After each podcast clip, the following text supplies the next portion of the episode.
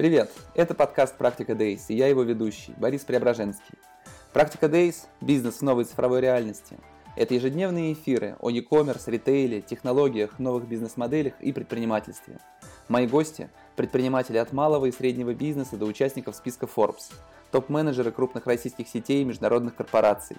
Цель «Практика Days» – это расширение кругозора – в эфирах мы узнаем, как на практике работает тот или иной бизнес, о целях, стратегиях, решениях, технологиях, ошибках, перспективах и идеях, которые можно использовать или просто учитывать в своей работе. Всем привет! Это «Практика Days» – ежедневные прямые эфиры о ритейле, якоме, технологиях и предпринимательстве. А я автор и ведущий проекта Борис Преображенский. Сегодня у меня в гостях Дмитрий Потапенко, и мы возобновляем эфиры «Практика Days» после почти двух недель перерыва из-за того, что я переболел ковидом. А, благодаря прививке, надеюсь, достаточно в легкой форме и, надеюсь, без последствий, но в ближайшие несколько недель а, будут выходить а, наши эфиры не каждый день, не пять дней в неделю, скорее всего, два-три в связи с тем, что пришлось перенести поездку и а, походить по врачам. Наши партнеры. Adspire, агентство диджитал-маркетинга «Медианация», Perfluence, продажи через блогеров по модели CPA, Upload, увеличение продаж в e-commerce через пользовательский контент и замечательная служба доставки Checkbox, доставка в день заказа от 90 минут или в часовые интервалы по фиксированной цене. Ну что, начнем. Сегодня со мной, как я уже сказал, в эфире Дмитрий Потапенко. Дмитрий, привет, как у тебя дела? Привет, всем привет, у меня дела хорошо как это я говорю, всегда вашими молитвами, поэтому все нормально, идем ко дну, все хорошо. Ну, это довольно оптимистичный прогноз в твоем Всегда. стиле. А, я хотел представить тебя вначале, но уже в Телеграме попросил Виктор э, задать тебе вопрос. Дмитрий, где вы занимаетесь, о, где вы работаете, в каких компаниях, чем занимаетесь? Поэтому давай ты представишься сам, расскажи, пожалуйста, о своей предпринимательской деятельности. Где же все-таки ты работаешь сегодня и какими проектами рулишь? Я боюсь огорчить э, за, за этот. Спасибо за этот любимый вопрос. Все осталось по-прежнему. Я управляющий фонда стратегического управления менеджмент Development Group. Знаю, знаю, откуда этот вопрос. По странному стечению обстоятельств я директор по стратегическому маркетингу э, маленькой компании EN+, настолько маленькой, что она управляет 15% а, российской энергетики и приблизительно 98% российского алюминия. Ну, естественно, есть и у меня тот э, бизнес, который у меня остался. Это топливо, соответственно, ритейл и же с ним. Поэтому, в общем, я по-прежнему омбудсмен по защите предпринимателей в сфере э, самозанятых малого бизнеса. Это никуда не девалось. Все это есть, э, как говорится, на страничках соответствующих организаций. Есть, соответственно, на страничках официальных э, организаций, в которых я представлен. Даже страшно сказать, это есть в моих профилях социальных сетей. Но это если, конечно, их изучать с точки зрения не хайпа, откуда произрастают всякие дурацкие вопросы, а с точки зрения как раз какой-то вдумчивой содержательной части. Поэтому ничего в этой жизни не поменялось. Все, чем управлялось, тем управляется. Во что инвестировалось, во то и в то инвестируется. Так что ну а по времени-то? Да. По времени, как ты успеваешь всем этим заниматься и все-таки чем а занимаешься всегда... в первую очередь? Знаешь, вот сейчас я с тобой разговариваю, несмотря на то, что нахожусь в офисе, у меня лежит а, стопка бумаг, там, а, в том числе включая письма из Генпрокуратуры, которые нужны. Вот, Генпрокуратура, Генеральная прокуратура, ответ Дмитрию Потапенко, да, вот тот, как-то он там должен быть. Вот, э, ну и так далее по списку. А, нет, у меня да, просто вставать надо в 3.30, как э, нормальные люди встают. Тогда вы можете распределить время между теми а, объектами, вот потому что Боря, пока мы тут а, говорили за кадром, говорит, как хорошо заговорил. Я говорю, по стоечкам помотаешься по объектам, и все встанет на свои места, потому что, в общем, мордочкой как-то полетаешь, и все будет хорошо. Поэтому если говорить о том, э, в каких процентах какие-то проекты в операционном управлении требуют э, внимания там, сейчас, например, в момент э, ковида, поскольку была одна из задач, например, строить и открывать медицинские центры, это в том числе и этим пришлось заниматься, это было сделано по несколько, в несколько семи городах в общей сложности. Вот. А, при этом а, там топливо, например, оно идет а, своей чередой, потому что контракты, которые исполняются, они там большей частью тендерные, госконтракты. На заправке сами по себе работают. Ритейл на заправках, ну, бог мил, вот приходится его чуть-чуть подпинывать, потому что, конечно, сейчас доходности именно на заправках практически нет. Угу. Ну а на чем ты больше всего зарабатываешь тогда?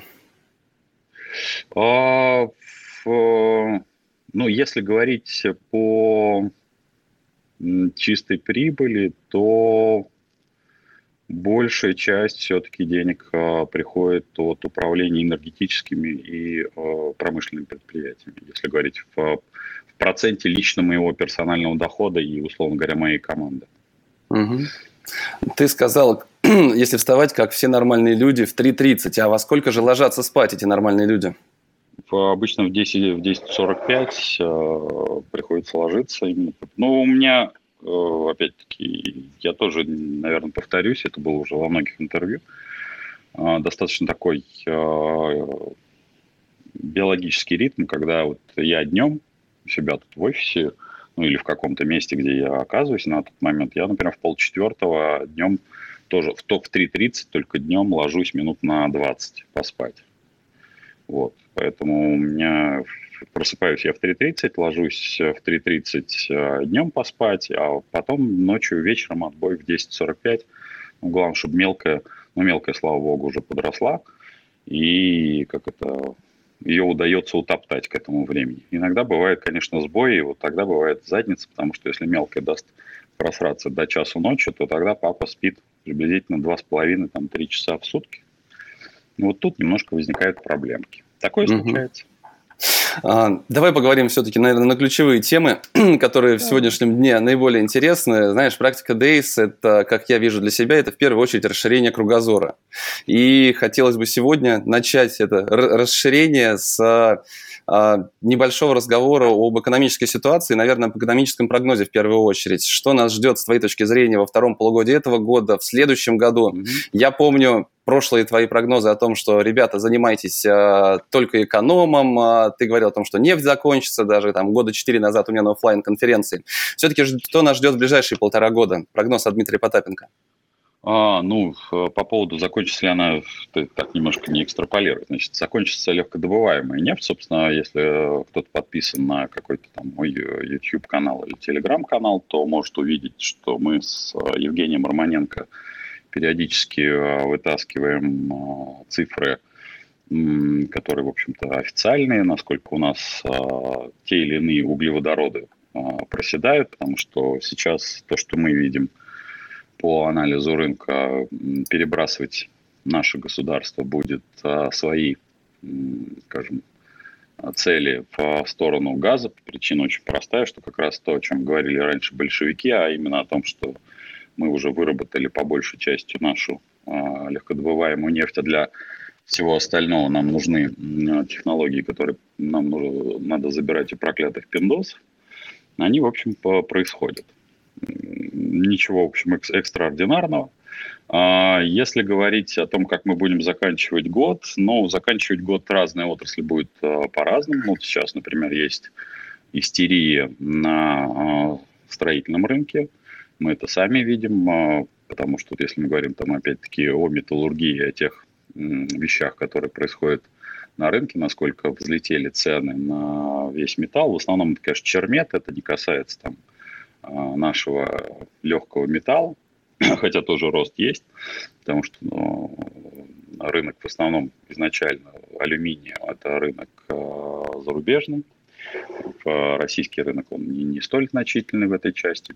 На этом рынке мы занимаем на международном рынке где-то порядка 3,7-3,8% ну, достаточные цифры, но строительный рынок переживает а, бум роста цен до 300, там, 400% по дереву, металлу, я имею в виду чермету, по всем иным стройматериалам. На мой взгляд, мы получим по окончании сезона а, достаточно серьезный коллапс. Причина очень простая. То, что я вижу сейчас, девелоперы отказываются от многих а, проектов. Это связано с тем, что задрав так высоко цены, они, по, в общем, по сути дела, выбрали весь запас а, денег у потенциального клиента. И, соответственно, это должно привести к а, росту цен на вводимые объекты. А поскольку конечно, это замечательно, что присутствует льготная ипотека, но льготная ипотека не вытаскивает весь тот необходимый девелопменту объем, который есть на сегодняшний день. Поэтому я думаю, что а, средние и мелкие компании по концу года, это относится в том числе и к мелким бригадам, которые вот будут медленнее реагировать, как не покажется страна, они получат серьезный обвал по э, пакету заказов. Это во первых строках. Ну, у нас ожидает сентябрь, это избирательный э, цикл традиционный, который будет заливаться деньгами. Э, к сожалению, да, по программе Бориса в основном обсуждается экономика, но в России, к сожалению, экономика подмята тем, что ошибочно называется политикой. И э, здесь будет некий стабилизационный фонд, который, как вы знаете, там составляет по разным оценкам от 300 э, до 500 миллиардов, который будет раздаваться людям, чтобы, в общем, выборы прошли в правильном ракурсе для партии власти и же с ними, соответственно, для этих людей. Вот, э, поэтому это будет некий такой стабилизационный фонд. Потом э, я предполагаю, что будет некий выпуск пара, потому что нет, нет, это не упаси Господь, никакие там э, протестные настроения, о которых много пишут. Протестные настроения в Российской Федерации это в 90% случаев потрындеть на кухне или пошибаться между там, остроконечниками и тупоконечниками – ну, если кто не знает, э, какой аналогии это приводит, это, собственно говоря, как сейчас э, те, кто привились, и те, кто не привились, между собой э, рвут друг друга глотки на ровном месте. При том, что хотелось бы, чтобы уровень агрессии как раз в, хотя бы в российском сегменте интернета был ну, порядков на 20 ниже, и люди были бы как-нибудь более уважительно относились к друг другу, в первую очередь обсуждали фактуру, а не друг друга, потому что вот этот геббельсовский метод перехода на личности, а ты кто такой, он, а, простите, прописан товарищем Геббельсом. Поэтому я ожидаю, что экономика, находясь в стагфляции, будет аккуратненько туда сползать. Ничего экстраординарного не будет. Да, рестораны. Ну, вот мы тут опять-таки с Борисом за, за кадром. Я ему рассказал смешную почти историю на 4 числа, когда был а, ПЭФ в закрытом чате уполномоченных по защите прав предпринимателей, когда там были некоторые чепчики, взлетели на воздух, потому что был отменен э, НДС ресторанов. Я написал по фразу, что, ребятки, а вот теперь я хочу посмотреть, собственно говоря, а чем, какой кровью вы ответите за то, что вам сейчас выдал то, что вы ошибочно называете государством. Ну, слава богу, никто там со мной в полемику не вступал. Редко кто вступает э, в полемику, зная мои прогностические способности – Шутка, шутка. Это дедушка шутит, как э, говорит мой папа. Вот. Э, ну вот, когда сейчас нанесется QR-кода сплошь и рядом, я уже у себя там в Телеграм-канале и в э, Твиттере написал, дорогое правительство, мы все поняли, давайте возвращайте НДС обратно, потому что цена по, по отношению к нашим рестораторам, она просто запредельная. По сути дела, это уничтожение отрасли. Я понимаю, почему так действуют власти, и многократно это говорил, говорю это в открытую, и говорил в том числе и у Бориса на открытых тогда еще мероприятиях, когда они были, что, в общем, малый бизнес в России, малый и средний бизнес в России не нужен, в принципе, как класс. Поэтому мы выживаем а, исключительно благодаря самим себе, а, на пользу самим себе, и мы варимся в такой собственной какой-то внутренней каше. Поэтому, а, да, кстати, сразу ремарочка по поводу, печальный ли это прогноз, пессимистичный ли это прогноз или оптимистичный.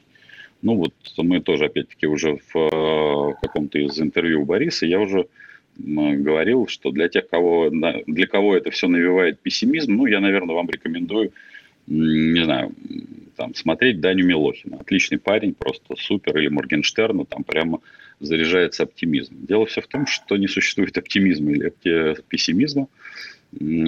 Фраза из Антона Павловича Чехова, когда ее за одному из героев задают вопрос, э, Россия пессимистичная страна, он говорит, дело не в пессимизме или в оптимизме, дело в отсутствии у большинства ума. Э, аналитики подобного моего э, рода, они всего лишь как-то дают дорожку. А уж сможете вы этой дорожкой воспользоваться на подъем или на, наоборот, на падение, это уже, простите, ваша задача. Ну, грубо говоря, э, говоря примитивным языком, у вас есть задница, ей надо уметь пользоваться. Если она вдруг ни с того ни с сего перестанет работать, то, поверьте, вам мало не покажется. Поэтому ничего плохого в том, что, например, экономика падает, в этом я ну, ничего особенного не наблюдаю. То, что мы находимся технологическими изгоями, ну, тут надо задавать вопрос, а, простите, а большей частью населения нужно быть там какой-то технологически прогрессивной страной. Поэтому, на мой взгляд, мы соответствуем уровню развития гражданского общества. Какое гражданское общество, тот уровень, соответственно, развития и технологий, и бизнеса, и экономики мы имеем. И не надо тешить себя иллюзией, что вот есть какая-то там элитарная группа, которая, почему я периодически, приходя к Боре на мероприятие, э, стебу э, тех людей, которые искренне там э, кричат, что вот завтра ничего не будет, будет сплошной e-commerce. Я их искренне скребу стебу именно по причине того, что уже в уже десятилетиями e-commerce а, по-прежнему все равно не достигает тех уровней и никак не может достичь, как а, работает офлайн. Я уж не говорю про то, что большая часть e-commerce это на самом деле жесточайший офлайн с пристежкой какой-то там приблуды под названием, там, не знаю, каталог, лежащий, каталог отто, лежащий где-нибудь в открытом доступе. Поэтому все, на самом деле, джентльмены и леди, которые нас слушают, все на самом деле хорошо, все соответствует тем уровнем, на котором мы находимся, и если не прикладывать э, доброе, светлое, вечное к тому, что называется гражданское общество, э, про, практически большая часть из вас этого не делает, не надо тешить себя иллюзией, что какие-то фичи, фишки и все остальное вдруг ни с того ни с сего мы бегаем как по дню сурка. Это всего лишь свойство развития э, там, вашего социума. Что, что, как это, на что потопали, на то и полопали. Но все-таки, а если говорить о покупательской способности, то ближайшие полтора года как она будет меняться? Все понятно, что да, есть дорожка для малого среднего бизнеса. Кстати, расскажи, какая все-таки дорожка с твоей точки зрения ведет в правильном направлении. Но а, важнейшим фактором для этого является непосредственно покупательская способность. Абсолютно. Вынужден немножко повториться тем, кто смотрит нас, там, или меня конкретно впервые, я могу сказать, что переход на мобилизационную модель и потребления, и производства, он произошел не вчера. И локдаун, о котором, скажем так, э, о котором много говорили большевики, если бы не было ковида, то его надо было бы придумать. Потому что я уже приводил, извините, не люблю заниматься самоцитированием, но когда я говорю о том, что 21-22 год, то есть 20-21 год должен быть э, жестким э, с точки зрения изменений, то говорят, ну, где вы были такой умный? Я говорю, я в 2017 году написал книжку, которая называется «Бизнес – это глаголы существительные», заканчивающиеся цифрами. Страница 214, четвертый абзац сверху. Там, собственно говоря, эта фраза прямо дословно звучит. Поэтому покупательская способность и возврат к мобилизационной модели производства и модели э, потребления – он происходил постепенно. И в том числе это начиналось с а, возрождения частных денег под названием крипты.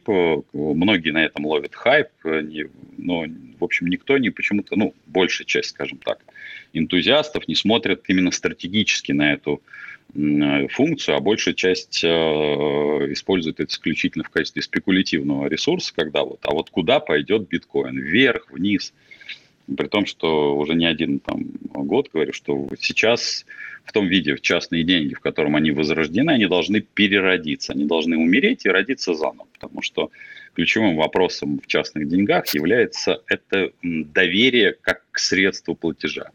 Поскольку большая часть э, так называемых энтузиастов использует извращает, осознанно извращает э, средства платежа и превращает его в средства спекуляции, то не тешьте себя. Иллюзией, что вы, вы тем самым, э, убивая платежное средство и превращая его в средство вот это, того самого э, Раджи, который говорил больше, больше, больше, но не забывайте, что потом может получиться, что вы придете к состоянию черепков. Поэтому покупательная способность вернулась на то состояние, которым должна э, быть, а это мобилизационная именно модель потребления – то есть то, что утратили люди за последние а, годы, это главное, уверенность в завтрашнем дне.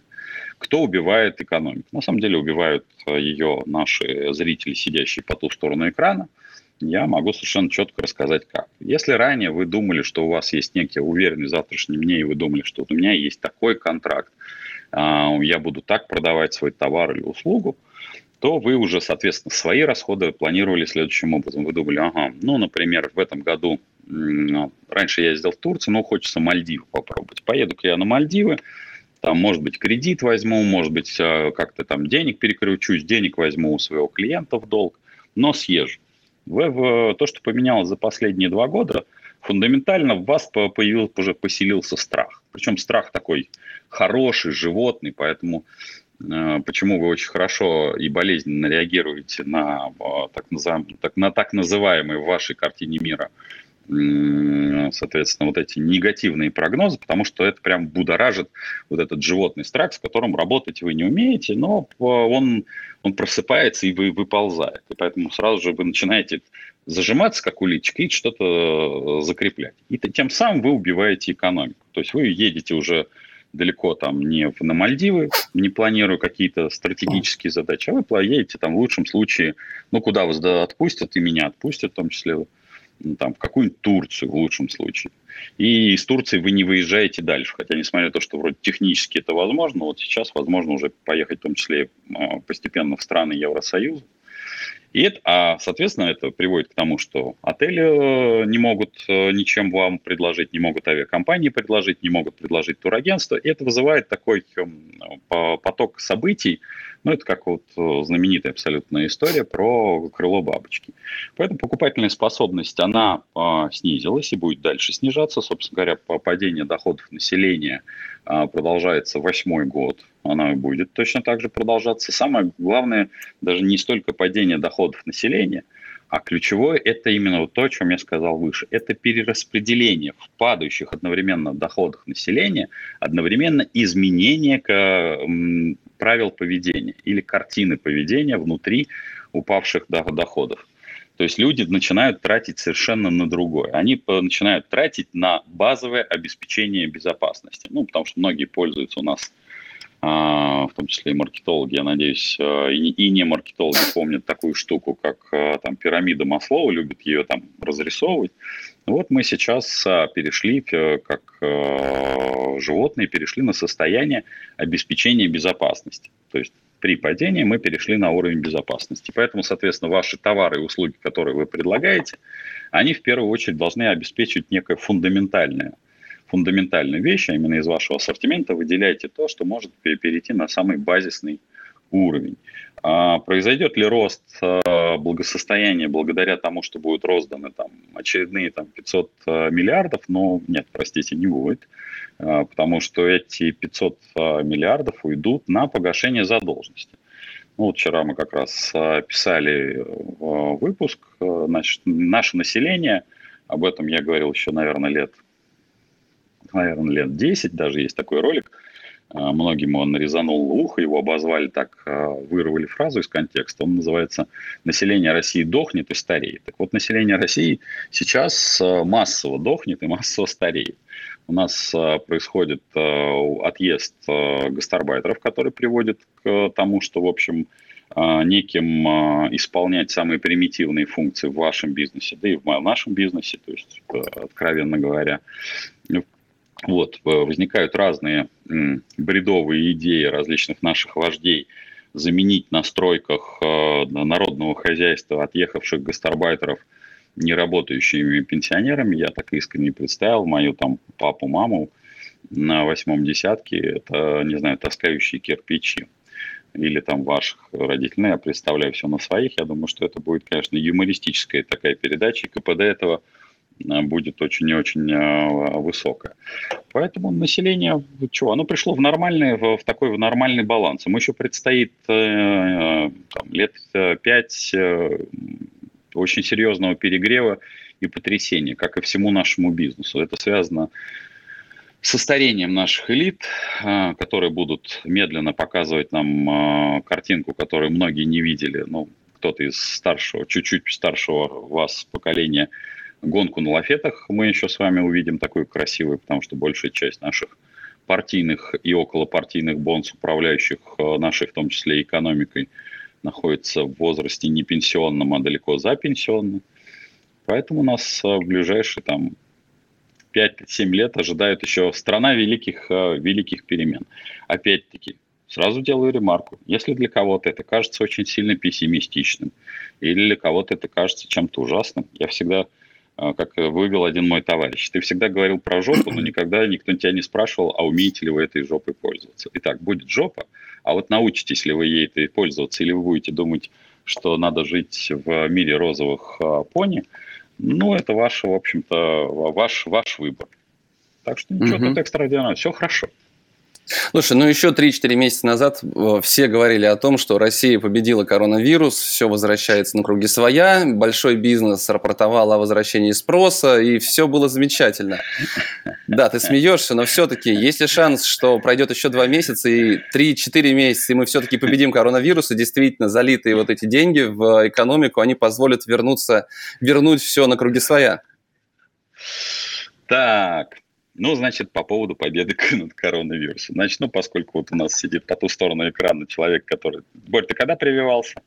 Я первый раз привился первой дозой в январе, а второй в, ну, где-то в середине, по-моему, февраля, да. Да, вот. Я привился, соответственно, 28, по-моему, декабря, второй, соответственно, я привился 19 января. То есть я как это, как старослужащий. Значит, я могу сказать, я, я не хотел прививаться, причина весьма прозаичная, это и прослеживается моя позиция во всех видео, она была следующего характера, что э, мое мнение таково, надо было прививаться третьей, четвертой вакцины. К сожалению, к истечению прошлого года стало понятно, что, а, первое, наша вакцина не будет признана, второе, что на российский рынок не будут допущены иностранные вакцины исключительно по политическим э, причинам. Вот. А, более того, то, что сейчас а, происходит а, во внешнем контуре с точки зрения работы с вакциной, это неприемлемо, потому что, ну, э, дорогие мои хорошие э, леди, джентльмены, которые привились и которые ратуют за прививки, у меня огромная просьба ко всем. Вот не изображать из себя, не знаю, героев и каких-то звезд героев себе не вкручивать. Я привился в э, декабре, и не делал из этого какого-то публичного перформанса. И более того, уничижительно никогда не относился к людям, антипрививочникам, которые, э, на мой взгляд, делают неправильно, но э, при этом они являются все равно гражданами Российской Федерации. Поэтому геройства в том, что вы или я привились, нет. В том, что власть полностью провалила прививочную кампанию, это проблема власти – и не более того. Поэтому надо делать водораздел. Значит, э, шансов на то, что мы победим COVID именно а, как болезнь, а не как а, статистику, на мой взгляд, он практически отрицательный. Потому что, ну, как вы знаете, сегодня мы, э, как предприниматели, обязаны э, привить 60% наших сотрудников – а, называю своими именами, официально у нас нет никаких а, прав на то, чтобы отстранить сотрудника, который по тем или иным причинам отказался прививаться. Да? А, Все это исключительно носит понятийный характер, и мы, как предприниматели, на нас вывесили те обязанности, которые несет то, что ошибочно называется государством. И самое главное, что мы за это, за то, что оно существует, в том числе Министерство здравоохранения, за то, что существует а, радиотелеканалы, которые спонсируются из наших налогов, мы платим колоссальные деньги. И поэтому, провалив а, свою часть а, работы, но получая за это офигительные бабки, они почему-то решили, ну, почему понятно, это к вопросу о предыдущем контексте о гражданском обществе, они пересвалили это все типа на плохой бизнес, который теперь вот должен надуться. Поэтому, конечно, победы, на мой взгляд, нет, не было и не будет. А, что делается, на мой взгляд, еще более категорически неверно, я тоже у себя периодически в эфирах говорю, что такой подход сначала не соблюсти достаточно бюрократические, очень нудные а, вещи, которые нужны при выведении того или иного препарата или научного изобретения на внешний рынок, я могу сказать, что да, общался и неоднократно, и многие знают, опять-таки, по моим интервью, что я общался с ним там три раза с, с господином Байденом, с там, э, людьми в Евросоюзе, политиками. И у них, если говорить о том, что называется русофобия, она в том виде, в котором ее представляют на наших, наших федеральных каналах, она отсутствует. Да, есть э, неприятие, ну, потому что, смотрите, мы проводим какую-то там э, шикарную Олимпиаду, но потом оказывается, что в медальном зачете мы его выиграли с помощью допинга. Можно говорить о том, что там и была э, русофобия и истерия, но вот у нас э, происходит ковидная проблема. И опять мы нарушаем с вами все допустимые процедуры, и подменяя правильную, абсолютно нормальную штуку под названием там, идеологии и пропаганда с точки зрения в доведения до широких, ширнор, ширнормасс, как говорилось при советской власти, широких народных масс, э, технологию доведения пользы вакцинации как таковой, мы ее просто начинаем подми, подменять э, логикой такой, опять-таки, геббельсовской, что вот э, те люди, которые говорят о том, что не, не, недопустима принудиловка, что эти люди против вакцинации. Это ну, осознанная подмена понятий. Товарищ Геббельс в этом отлично, как говорится, разбирался, хорошие методички писал как раз о расчеловечивании тех или иных персонажей. И, кстати, если кто почитает э, протокол Нюрнбергского процесса, собственно говоря, принудительная вакцинация – это одно из преступлений, которое в том числе и вменялось э, как раз фашистскому режиму. Вот, э, поэтому вот эта подмена, она приведет к одной простой вещи, что любые наши научные разработки в области химии, физики, э, они будут рассматриваться всем научным сообществом мира, они будут рассматриваться, ну, скажем так, э, во вторую очередь. Они не будут, на мой взгляд, мы получим существенно больше препятствий, в наши ученые получат. И еще есть второе последствие, которое я себе вижу. Есть прививочный календарь, который ведут все родители – и у меня нет никаких сомнений, что большая часть родителей перестанут прививать э, детей, в том числе и от других э, отработанных болезней, корь, ветрянка, все остальное, гепатиты и же с ними.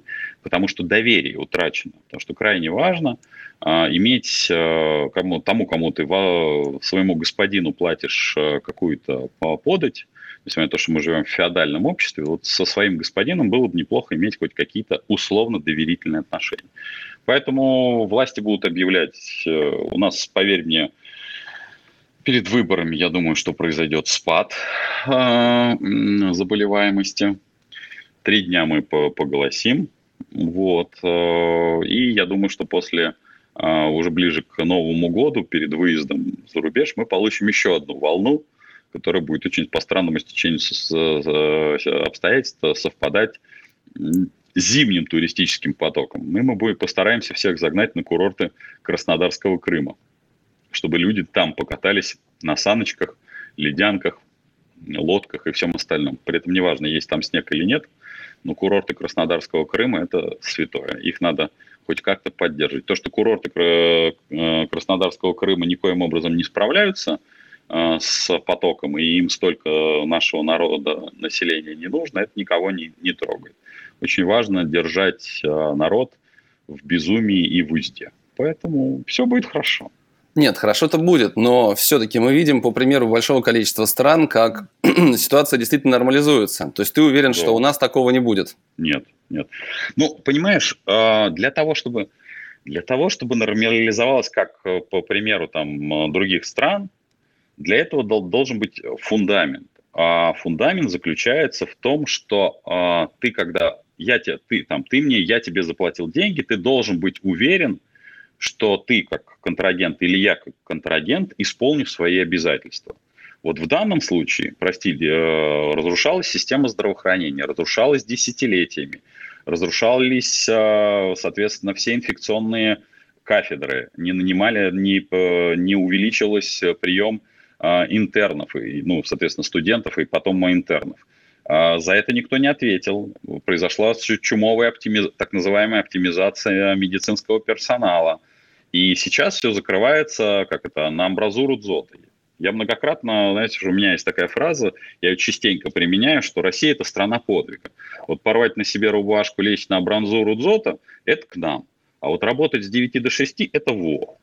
Поэтому ну, ты смешал, ты извини, ты, ты все перемешал, по-моему. Давай, Давай так, есть африканские страны, в которых достаточно высокий процент привившихся, в которых mm-hmm. действительно коронавирус отступает, и они возвращаются к нормальной жизни. Да. Ты говоришь о каких-то высоких материях, но при этом в бытовом плане действительно ситуация становится лучше. Почему у нас такого произойти не может, если упустить э, размышления о фашистах? Не, не, не, не, это не они не фашисты, нет. То, что наши власти делают абсолютно правильно. Они собирают деньги, попросту говоря, не исполняя свой функционал. Никаких высоких материй. Они хотят ну, в Африке делают все правильно, безусловно, и здравоохранение и там поддерживается на нужном говорю. уровне. Аф, Аф, Африка, Африка штука такая. Там я, Африка все-таки вот э, э, это племенная история.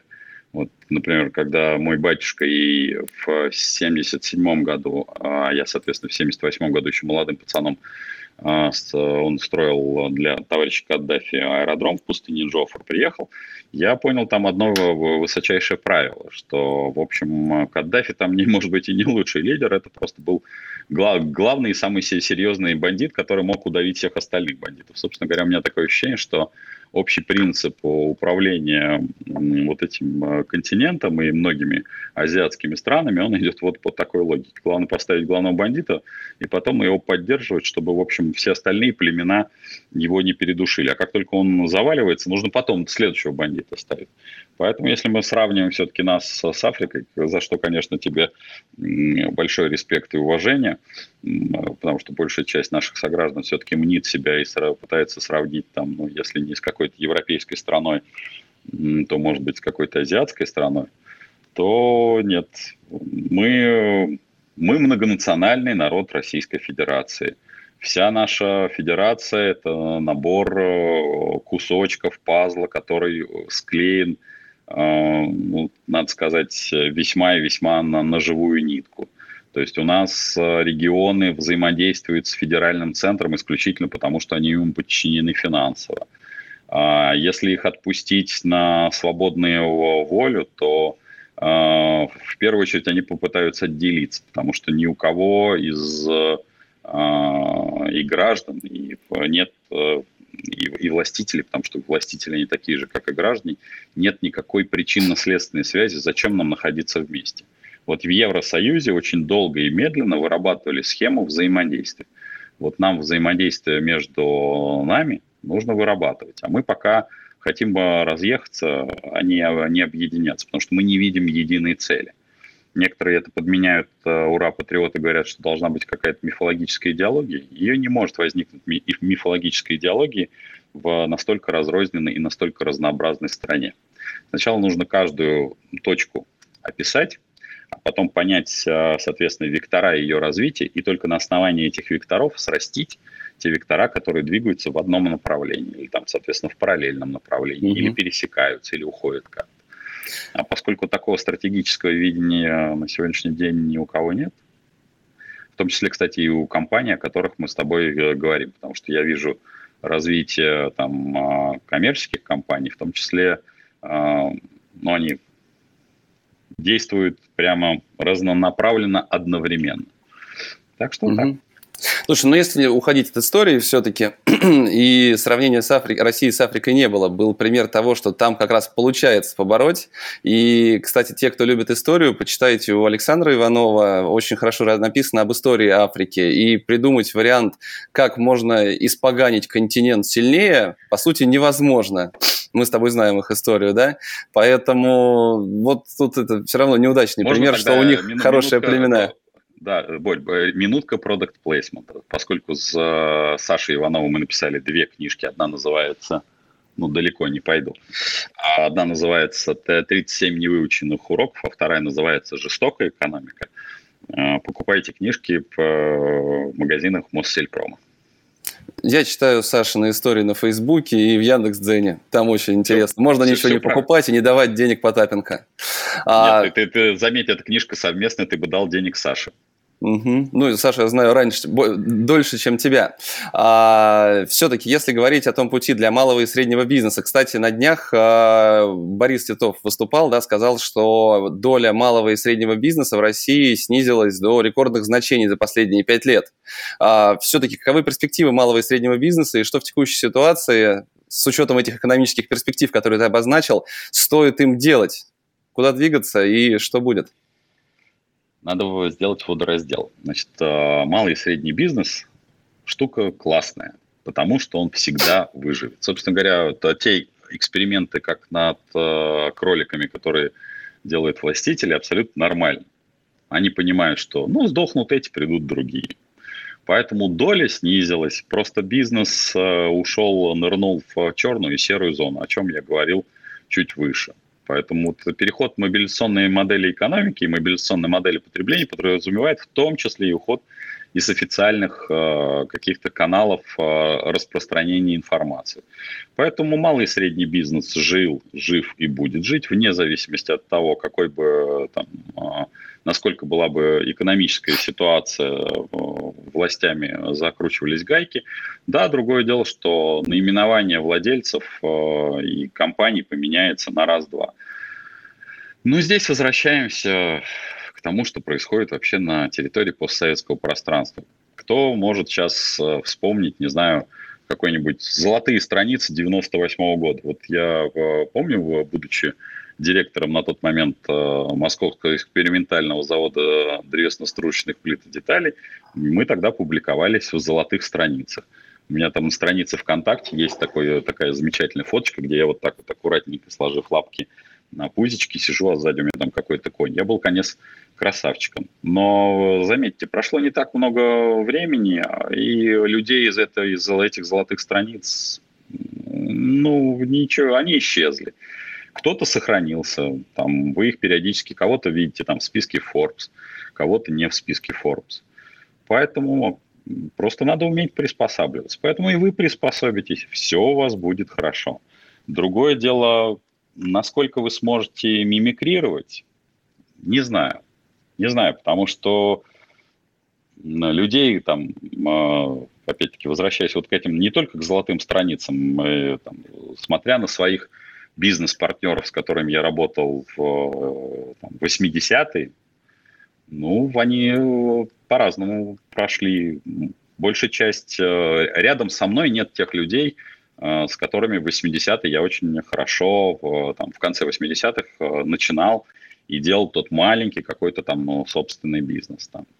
Поэтому и картина меняется, и э, не спровергаются те источники распространения информации. Там Дани Милохин э, с Моргенштерном, которые сегодня супер популярны, мы о них не вспомним там через 5-10 лет.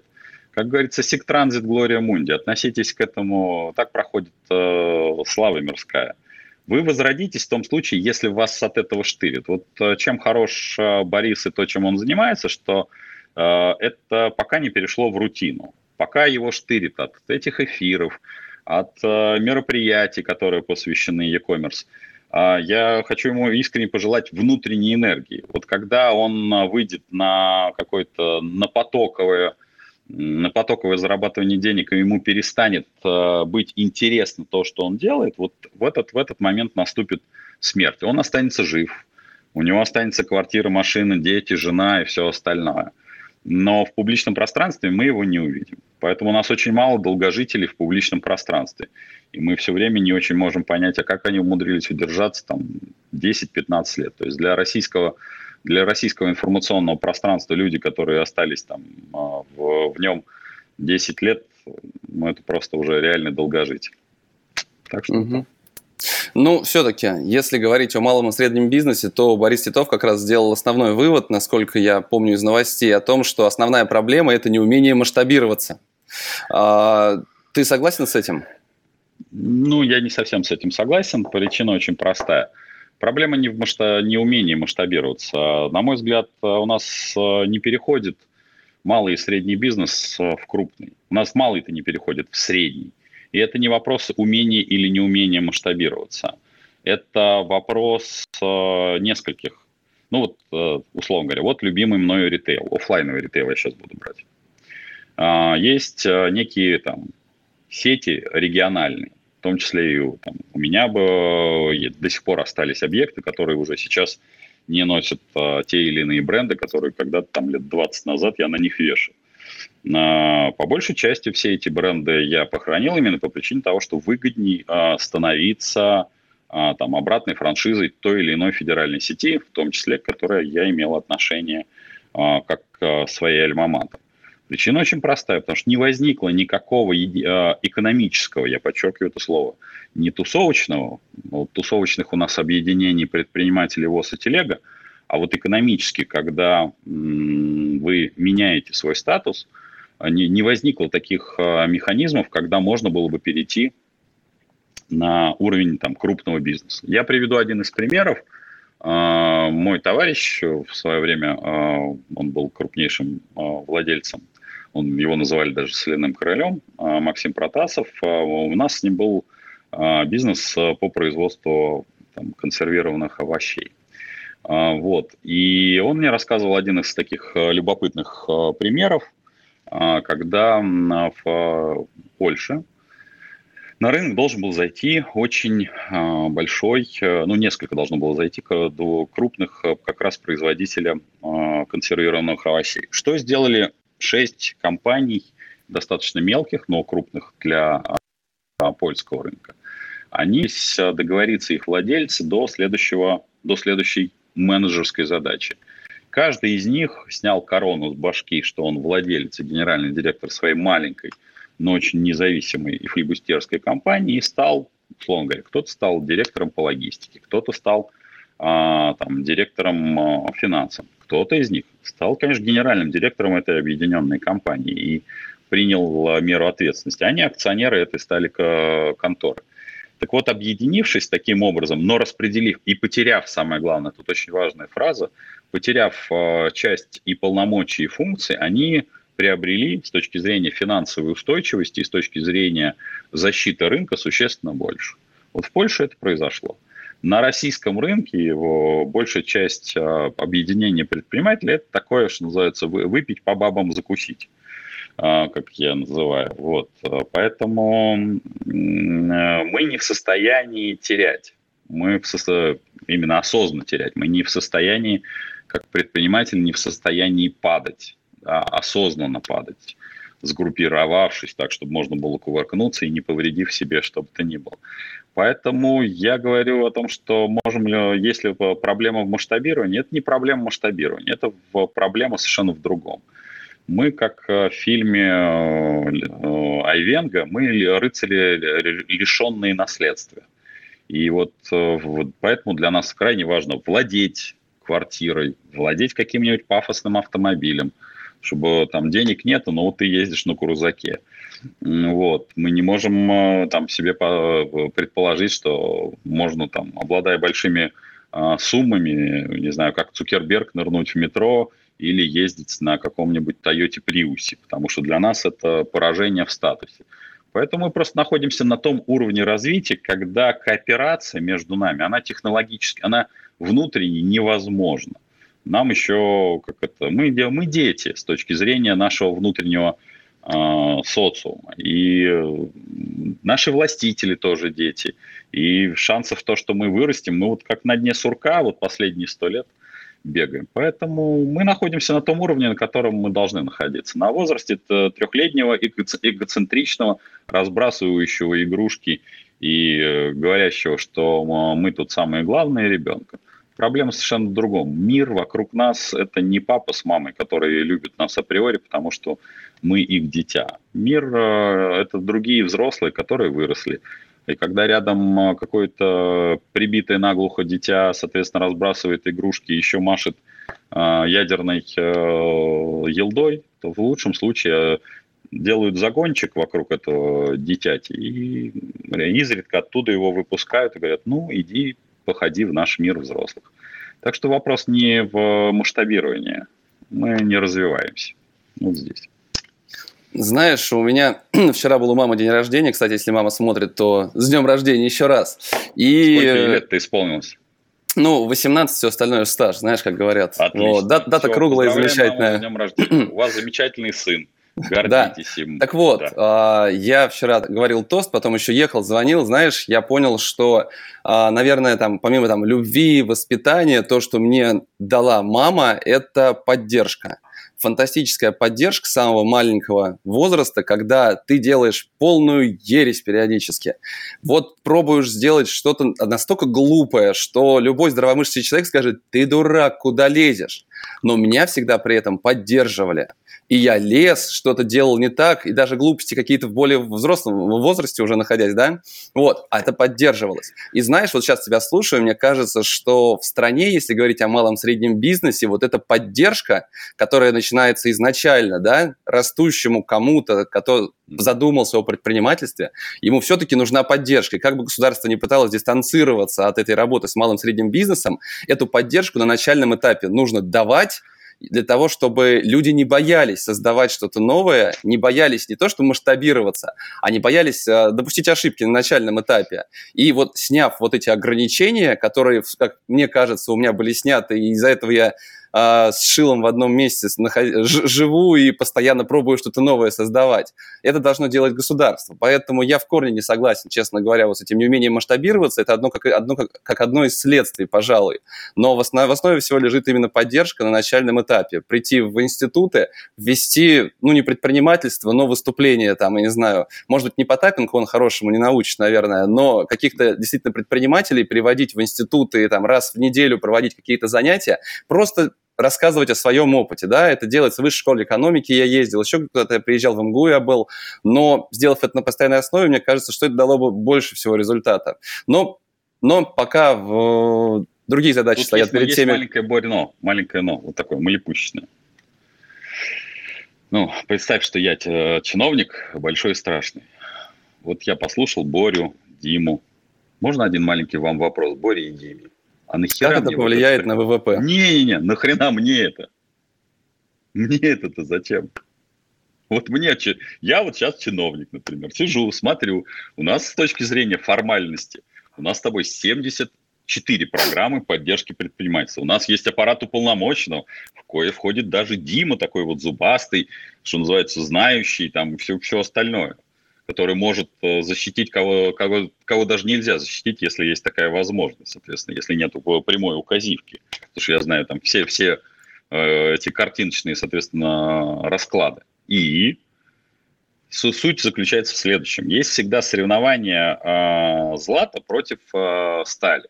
И на сегодняшний день э, сталь победила злато. Потому что сегодня нельзя быть предпринимателем. С точки зрения системы управления – ни одному чиновнику, ни Дима, который очень плохой, ты правильно сказал, Диму слушать нельзя, Дима плохому научит, Дима научит выживать в кислоте, нахрен таких э, выпускать на молодых предпринимателей. Материться он научит. А, это я тоже научу, это тоже, да, это настолько разнообразно, что портовые рабочие будут э, краснеть как э, институтки, это правда. Э, но это, это свойство тому, что, да, действительно, там, до, до, от малого бизнеса отскочил очень-очень давно, это точно там больше 20 лет. Вот, но это про другое. Вот чтобы развивать малый бизнес, зачем? Нахрена? Не нужен ты как э, малый бизнес. Если будет много независимых источников дохода, то ты, Борь, э, станешь ни с того ни с сего требовать от меня, как от чиновника, исполнять какие-то твои э, хотелки а нахрена мне это надо? Сейчас ты в отличной, вот для меня, для, как для чиновника, ты в отличной форме. Ты мне по жизни скотина должен. Ты мне, по, по, ты мне в рот смотришь. Ты смотришь э, ужасающе, как я там, ковыряя пальцем в носе, изобретаю какие-то какие законы. Ты мне ты э, в любое, на твое любое открытие рта, у меня на тебя есть ФНС, АБЭП, Следственный комитет, МВД. У меня на тебя есть вот такая толстая папочка, и ты пожизненно засматриваешься в рот. Я даже маленький чиновник, я сижу и поплевываю на Бориса Преображенского сверху. А ты хочешь, чтобы я ни с того ни с сего создал Бориса Преображенского, вместо того, чтобы когда он там как червь у меня где-то там землю раскапывает, ты хочешь, чтобы я его поднял на пьедестал. Или, то, упаси Господь Потапенко, этого вообще придурка нельзя никуда пускать, потому что он э, вцепится в горло за каждую копейку, за каждые 200 рублей будет из меня, как из чиновника, кровь тянуть. Нахера мне это надо? Ну, ты мне скажи простую, ответь на, на простую вещь. Поэтому нельзя. Поэтому и существуют имитационные программы поддержки предпринимательства. Существуют, э, мы там слабыми какими-то своими когтями делая какие-то там стартап-шоу, там, сидя в программах «Ты предприниматель», уже все уже забыли, что такая была. Езди на Селигеры, отвечая 12 часов, я там 12 часов отвечал на вопросы. Именно при том, что там отдельно была политизированная тусовка, отдельно была предпринимательская тусовка. И это все про другое. То, чем занимаюсь я, это мое внутреннее гражданское убеждение. Потому что я искренне считаю, что любой владелец шаурмичный для меня куда более значим, чем любой чиновник с, с ксивой. Потому что тот создает продукт, который я выбираю, а этот не создает никакого продукта. Но таких больных на голову единицы. Упаси Господь, если нас станет слишком много. Нельзя этого допускать. Таких, как я, надо гнобить. И тебя надо гнобить. И тогда идеальное государство. Я на системе распределения, как швейцар, открыл окошечко. Боренька, ну ладно, давай так, что ты мне там, мне ли предложишь? Не, это не про деньги, это вопрос про социальный статус. Там, поддержи меня там в каких-то моих инициативах. Ты сейчас, ты сейчас находишься как предприниматель в идеальной для чиновника позиции. Коленно-локтевой. Угу. Знаешь, я лет пять, наверное, назад, может быть, я даже не помню, когда был на прямой линии президента, вопрос я не задал, но познакомился с одним из твоих коллег, которому рассказал, что, слушайте, ну вот мне кажется, что можно было бы вот образование предпринимателей, ну, по-другому сделать. Есть механизмы. Он посмотрел на меня и сказал, Борис, это бизнес. Не лезьте вы в это, Борис. И все, на этом закончились все эти попытки. Слушай, все-таки возвращаясь к сегодняшнему дню, давай про прогнозы немножко. Ты затронул тему крупного бизнеса и большого ритейла. Как бы ты и что бы ты ни говорил про тот же e-commerce, а, крупнейшие компании рапортуют о росте значимости для них а, непосредственно e-commerce онлайн-технологий различных. Поэтому здесь все-таки пройдет время, кто-то говорит большое о том, что их 50% будет онлайн. Понятное дело, что это лишь технология для офлайн ритейла наряду, я не знаю, там условно, не знаю, там, с бухгалтерией, с бухгалтерским каким-то учетом. Это нужно, да. А, но не это главное. Все-таки ритейл сейчас, а, ну и большие бренды, они меняются. Вчера слушал в новостях, ехал как раз дача, слышал о том, что Виктория Бекхэм снижает на 40% стоимость всех, всей своей продукции, потому что а, нет денег у людей, она вынуждена дешевле продавать все это. А нормальна ли эта ситуация для больших брендов, для большого ритейла, стремление снизить цены, либо все-таки что-то может по-другому быть? А, Боря, извини, ну, время подходит к концу, мы немножко, я упустил эту тему, которую должен был ответить. Дело в том, что ну, э, то, с чем столкнулся мир, а не только Россия, это, избыт, это переизбыток э, вообще в принципе, неумение управлять не только на присущее российским чиновникам э, и умение заглядывать за горизонт, но присущее, в принципе, миру. Почему я делаю такое отступление? То, что произошло и сейчас происходит, э, когда мир накачан ничем не обеспеченными деньгами, ну вот э, один из примеров, который я привожу, посмотрите на внешний долг э, Канады, насколько он вырос. Он вырос в 4 раза. То есть сейчас пузырь необеспеченных фиатных денег, он огромен. И как-то каждому из правительства нужно спускать вот это, этот пар. И проблема заключается в том, что здесь проигрывает тот, кто сделает это наиболее явно. По сути дела, каждая из стран должна либо разогнать инфляцию, либо сделать обнищание а, своего населения. А как вы сами понимаете, особенно там, где есть а, избирательное право, я сейчас не про Россию говорю, это болезненно для любого политика. И когда мы говорим, ты говоришь, вот о Бекхэм, она снижает а, стоимость, а, то, о чем я говорил выше, это мобилизационная экономика и мобилизационная модель потребления. Еще ранее в одном из наших с тобой эфиров я говорил, что есть две стратегии. Две стратегии для брендов. Это продление качества и работа с нищими. Собственно говоря, Виктория Бекхэм всего лишь это демонстрирует. Она сомневается, что она смотрит э, Диму Потапенко, даже знает, кто, что это за хмырь такой. Но вот она начинает э, переходить, соответственно, и понимать, что мировая экономика и мировое потребление идет в сторону мобилизационного потребления и начинает работать с нищими. Так что и, если у кого-то есть логика, то есть кто-то смотрит на, на развитие своей компании, особенно крупняк с точки зрения стратегии, думайте об этих двух постулатах, о которых я сказал выше. Надеюсь, у вас для этого и существует совет директоров, который вы приглашаете множество людей, которые вырабатывают стратегию развития бренда. Угу.